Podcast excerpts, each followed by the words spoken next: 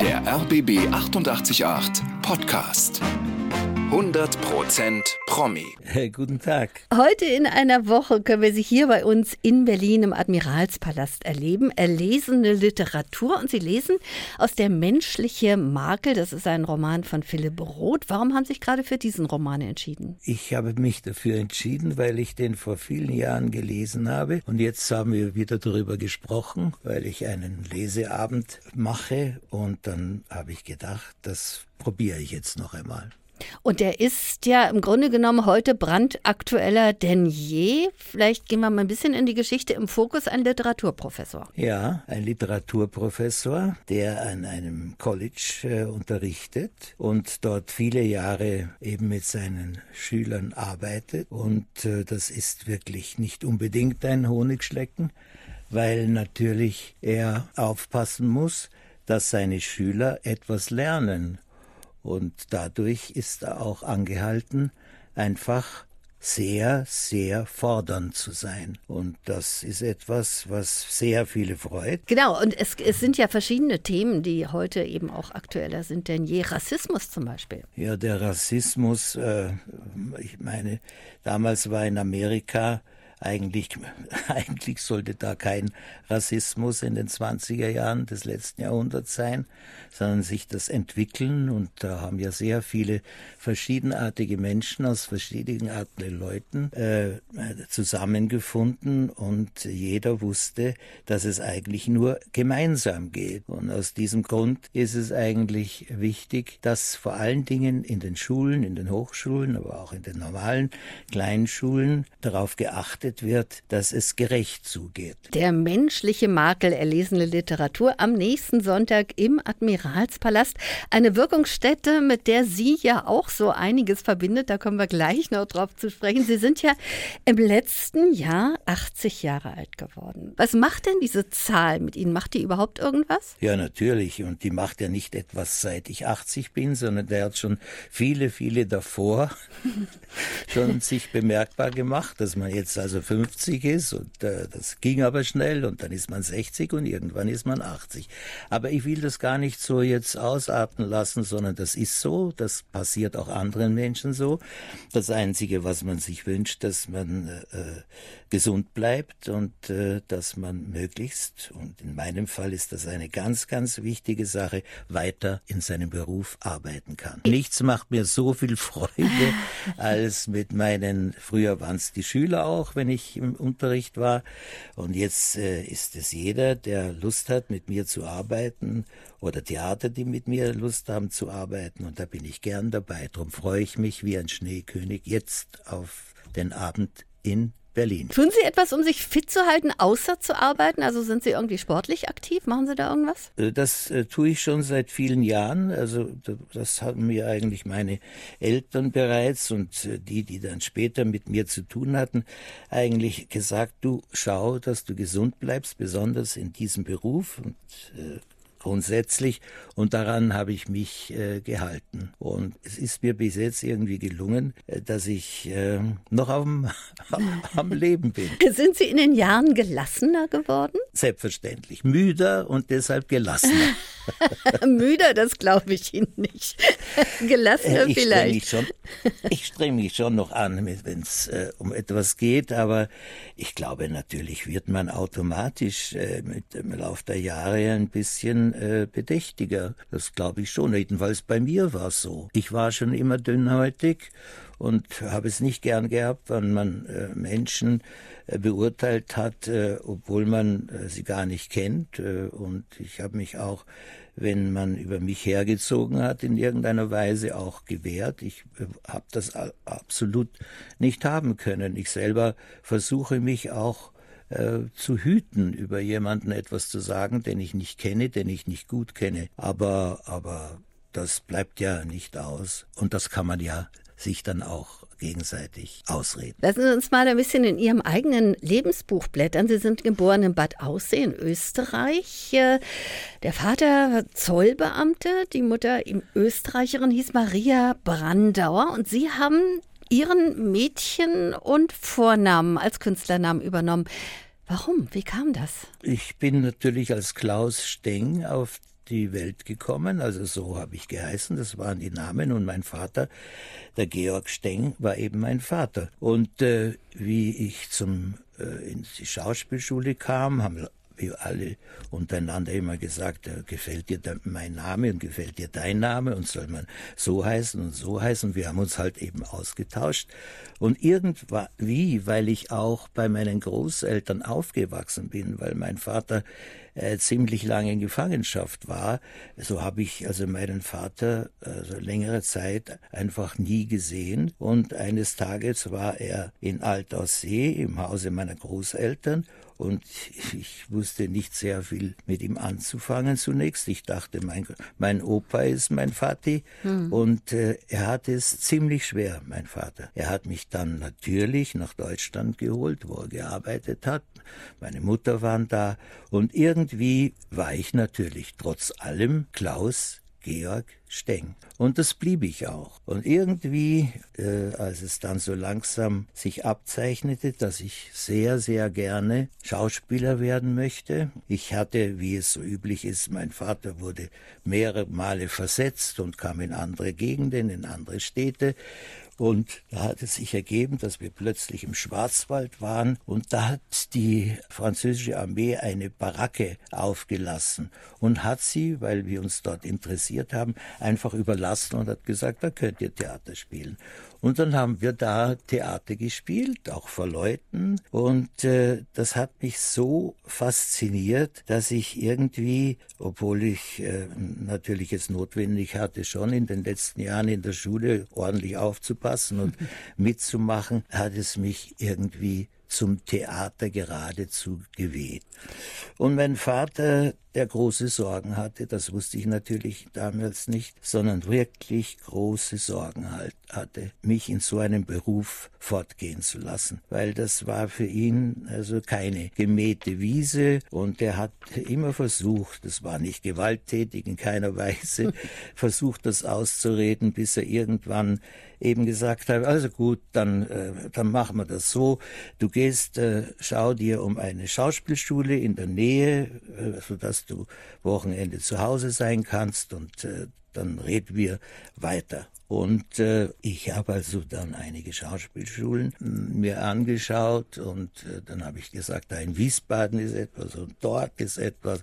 Und er hat gesagt, du, das muss eine ordentliche Geschichte sein. Schau mal, wie das in Stuttgart ist. Ja, Hochschule für Musik und Darstellende Kunst, so etwas. Naja, bin ich halt dorthin gegangen und Gott sei Dank, es war vorsprechend, ich weiß, das, da, da begann ein, eine Glückssträhne für mich zu Beginn äh, war ein Vorsprechen und äh, jemand äh, brauchte jemand, der ihm Stichworte gibt und er hat sich mich ausgesucht und äh, dann habe ich diese Stichworte eben genommen und dann war das zu Ende und war der Intendant aus Tübingen, Dr. Herterich und der hat gesagt, ja, das ist sehr, sehr schön. Und der, mein Mitschüler, ging auf ihn zu, erfreut. Und er sagt er, nein, nein, nein, nicht Sie, der Kleine dort.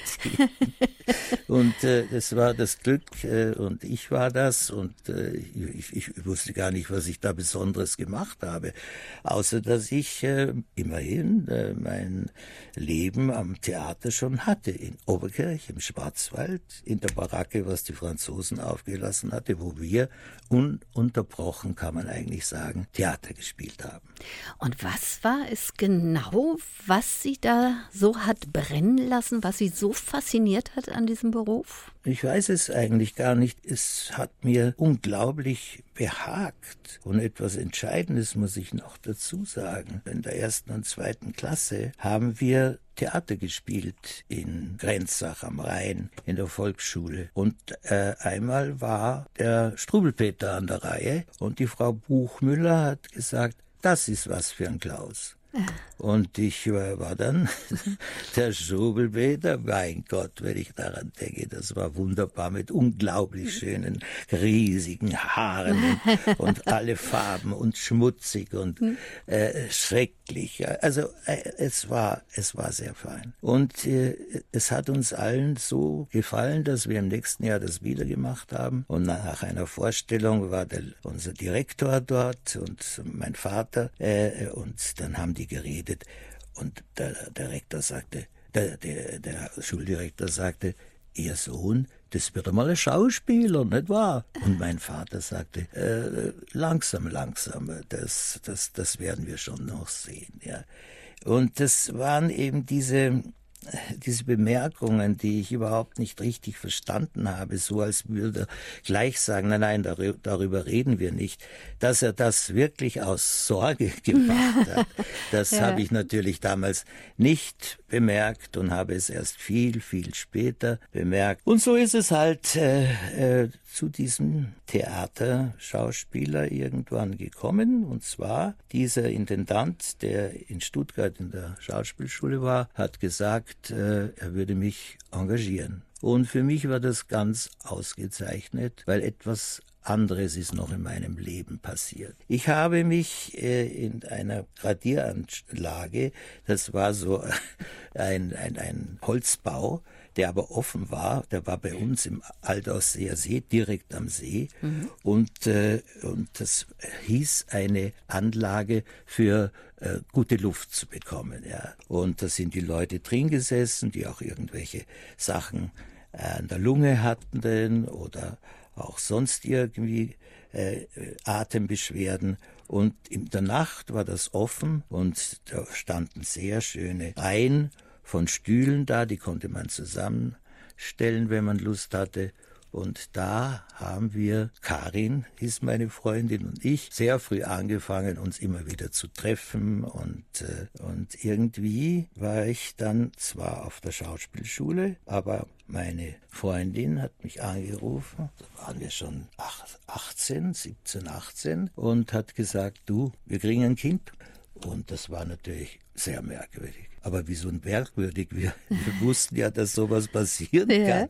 Es war halt dann nicht mehr merkwürdig. Aber wie sagen wir das unseren erwachsenen Eltern, die erwachsen waren? Und ja, irgendwie haben wir es dann übers Herz gebracht. Und äh, ja, es kam unser Sohn auf die Welt und äh, ich war am Theater in Tübingen und die Karins, so hieß meine Frau, war sehr oft mit dem Kind dann auch später dort und wir waren eine Familie und äh, ja, das war der erste Stein. Ja, und der, der, der Rest ist im Grunde genommen Geschichte, könnte man sagen, denn dann ging es nach Tübingen äh, nach Wien und seit 1992 waren Sie dann Ensemblemitglied und Regisseur am Wiener Burgtheater. Und äh, wenn man das so hört, mehr geht ja eigentlich nicht. Das ist ja für, für viele schon der Traum, der zu dem Zeitpunkt dann erfüllt ist. Weil ich das Glück hatte, dass wieder ein bedeutender Intendant ins Theater in Salzburg gekommen ist.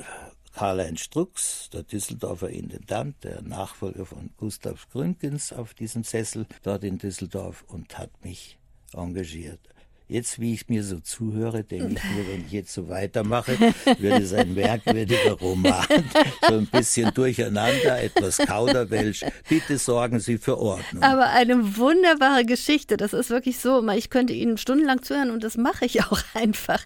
Wenn wir jetzt mal so den Sprung machen, international bekannt geworden beim Film und Fernsehen, da gehen wir jetzt mal in die 80er Jahre mit der Rolle Mephisto. Und daran kann ich mich nämlich noch erinnern. Das war wirklich so so das erste Mal, wo ich sie tatsächlich hier auch, also in, äh, als Berlinerin muss ich ja sagen, äh, tatsächlich wahrgenommen habe und äh, immer noch nachhaltig äh, fasziniert war.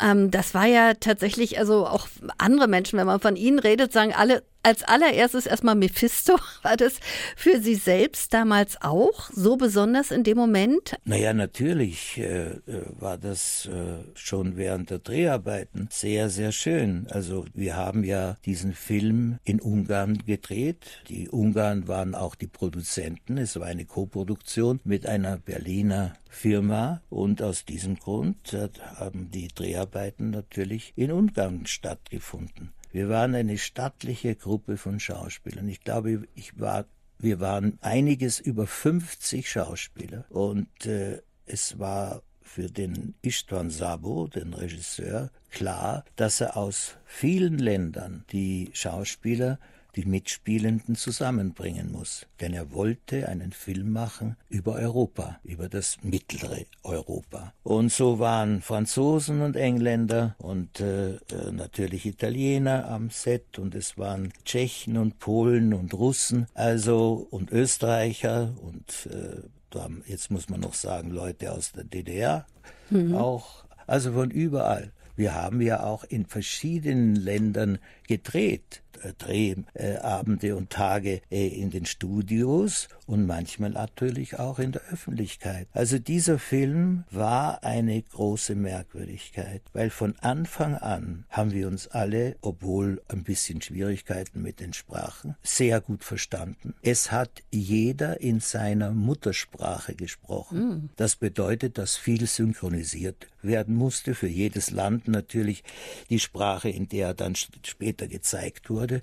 Also das war eine atemberaubende Arbeit für uns alle und äh, wir hatten wirklich das Gefühl, dass dort etwas Besonderes stattfindet. Äh, es fiel dann auch vor allen Dingen durch die Polen, denn äh, gerade Walesa war dabei, darüber nachzudenken, ob man nicht doch irgendwie diesen kommunistischen Zauber irgendwie zurückdrängen kann in seinem Land. Mhm. Also darüber wurde gesprochen. Also wir waren interessiert alle ununterbrochen an einem Thema. Das war unsere nähere, weitere Umgebung. Wir waren am Thema Europa. Und das war so aufregend für uns alle. Und die verschiedenen Zusammenhänge und vor allen Dingen der Istvan Sabo, der Meister von allem, der Regisseur, hat darauf gedrungen, dass jeder in seiner Muttersprache spricht. Also nun war es notwendig, nicht nur das zu wissen, was sie selber zu sagen haben, sondern auch das, was der mir sagt, so dass mhm. ich mich ganz darauf konzentrieren kann, wie er es mir sagt. Ja. Also das war eine unglaublich schöne Zeit und ich mache jetzt einen Sprung. Es war auch eine fantastische Zeit und mit Recht ist dieser Film auf der ganzen Welt gezeigt worden. Er kam nach Cannes er kam und hat einen Preis bekommen. Er kam nach Amerika und war ein Riesenerfolg und in allen oder fast allen äh, cineastischen Ländern auf der Welt wurde der Film gezeigt und es ging uns allen gut. Und ausgezeichnet mit dem Oscar. Das wollen wir ja nicht unterschlagen an dieser Stelle. Es kam ja auch noch Oberst Redel, kann ich mich auch noch, und äh, Hasnussen und alle drei Filme waren ja für den Oscar nominiert und Mephisto bekam dann diese großartige Auszeichnung. Ja, also wir haben noch zwei Filme gemacht. Äh nach dem äh, Redel und äh, die bekamen auch äh, große Zus großen ja. Zuspruch. Und dann 1983, äh, Kinoerfolg auch international als Gegenspieler von Sean Connery im James Bond-Film Sag niemals nie. Ja. das heißt, da haben Sie ja wirklich einen, einen Ausflug dann ja nach, nach Hollywood, kann man sagen, ge gemacht ähm, im Grunde, also oder in die, in die große Filmwelt als Theaterschauspieler. Wie war das für Sie mit Sean Connery, mit dem Sie ja danach dann auch nochmal gedreht haben? Ja, also ich habe mich natürlich nicht gefreut, denn ich habe mir gedacht, jetzt habe ich einen fantastischen Film da äh, herzeigen können, Mephisto. Mephisto. Mhm. Und das Resultat ist, dass ich jetzt hier ja, irgendwie so ein James Bond spielen muss. James Bond spielen muss. Also das wollte ich. Ich habe nichts dagegen, aber ich meine, ich, ich wollte schon irgendwie dabei bleiben und habe mich eigentlich furchtbar aufgeregt. Und äh, nein, nein, das mache ich nicht und kommt nicht in Frage. Und eines Tages hat mich äh, jemand angerufen und hat gesagt, äh, Sean Connery ist hier und so. Und dann haben, hat er gesagt, dass, äh, ich soll den Film äh, unbedingt spielen. Das ist doch eine tolle Geschichte und we will have a lot of money and a lot of fun. und äh, ja, irgendwie lot of money und a lot of fun war auch nicht das Übelste. Und äh, ich äh, habe den Film dann Gott sei Dank gemacht. Ich habe ihn Gott sei Dank gemacht, weil ich war in aller Schnelligkeit über der ganzen Welt in einem Film, der überall gezeigt wurde und hatte eine wichtige Rolle darin zu spielen und er war auch ziemlich erfolgreich, wie die meisten erfolgreich waren. Und es war eine sehr schöne Zeit und äh, brachte mir auch eine tiefe Freundschaft, die fast ewig gedauert hat, und mit John Mhm. Und Sie haben dann ja nochmal gedreht, 1990 in dem Spionage-Thriller Das Russlandhaus. Da waren Sie auch beide zusammen. Ja, Russlandhaus, da waren wir auch. Das mhm. war der erste Film, amerikanische Film, der in Russland gedreht werden durfte, als Eigenproduktion sozusagen. Das war auch eine interessante Geschichte. Wir haben gleich, am ersten Drehtag, waren wir am Friedhof von, äh, und äh, ja, es war sehr, sehr merkwürdig, dieser Film. Aber es war schön, wir waren wieder zusammen und äh, er war sehr, sehr erfolgreich. Und einer meiner Lieblingsfilme auch Jenseits von Afrika. Da waren Sie ja auch dabei. Golden Globe und Oscar-Nominierung wieder. ja, Sie haben sich das gut gemerkt. Aber den, den, woll, den, den, wollten Sie schon machen oder haben Sie auch gesagt, ach Meryl Streep, nö. ja, ja, ja, nicht ganz so, nicht ganz so, aber fast. Ja, nicht ihr so Ernst. war das. Ja, so war das, ganz genau. Ich, ich dachte, Menschenskinder, jetzt, ich möchte jetzt irgendwie etwas. Ich war ein bisschen verwöhnt von den drei Sabu-Filmen, nicht? Mhm. Das, war schon etwas anderes eigentlich. Und ich habe dann trotzdem das gemacht. Das war auch sehr schön, weil ich äh, habe eine wunderbare Rolle in Wien gespielt schon damals und äh, und musste halt sehr oft weg zu den, äh, von den Dreharbeiten und ich bin immer äh, von Nairobi nach Rom und von Rom nach Wien und am Abend stand ich am Wiener Burgtheater als Hamlet. Mhm. Das war eine sehr schöne Zeit. Erstens einmal, na gut, Sie haben mich schon gefragt, meine meine äh, Freunde, äh, wieso ich so braun bin. Und sage, ja, müsst halt einen Film drehen, nicht? Dann werdet ihr auch braun. Mhm. Aber, aber äh, eigentlich so toll äh, war es nicht, dass man halt ein bisschen gebräunt war, weil ich war ja ganz, ganz tiefbraun, nämlich der ganze Körper. Den habe ich dann aber doch nicht. Beinahe hätte ich's gesagt, schaut euch, so schaut man aus, wenn man einen guten Film macht. Was muss ich denn... Komm, ich komme ja? ins Schwadronieren. Naja, ist, ist doch ja, toll. Ich freue mich so, dass ich das alles erlebt Ja, ich, ich freue mich auch, dass ich das alles hören darf. Eigentlich. Nein. Was muss denn eine Rolle haben, dass sie sie packt, dass sie sagen, ah, die will ich unbedingt spielen? Sie muss was, wenn es geht, mit mir zu tun haben.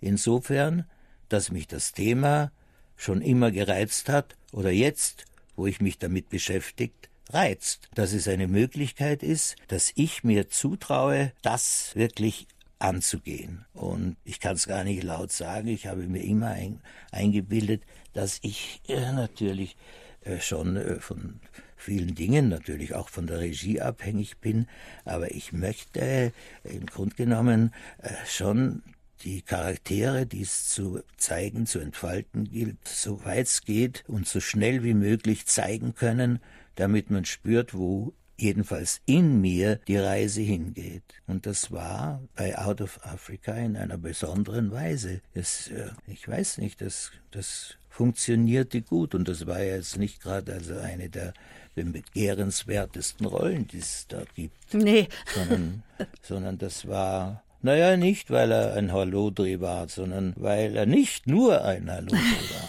Ja, Lassen Sie uns ja. mal auf Ihren Bezug und Ihre Beziehung zu Berlin kommen, tatsächlich. Denn Sie waren ja 2006 hier in unserer Stadt, haben Regie geführt, eben am wiedereröffneten Admiralspalast, äh, die Dreigroschenoper Bertolt Brecht mit Katrin Sass und Campino damals. Und das war gar nicht so äh, vorhersehbar, weil der Admiralsplatz zu der Zeit noch, äh, ja, sozusagen, da gab es noch Bauarbeit, ne? während sie geprobt haben. Das war alles gar nicht so safe, dass das alles stattfinden konnte. Das war ganz schlimm. Also das war so eine, würde ich sagen, Verlade äh, von den Leuten, die dort die Arbeitgeber waren.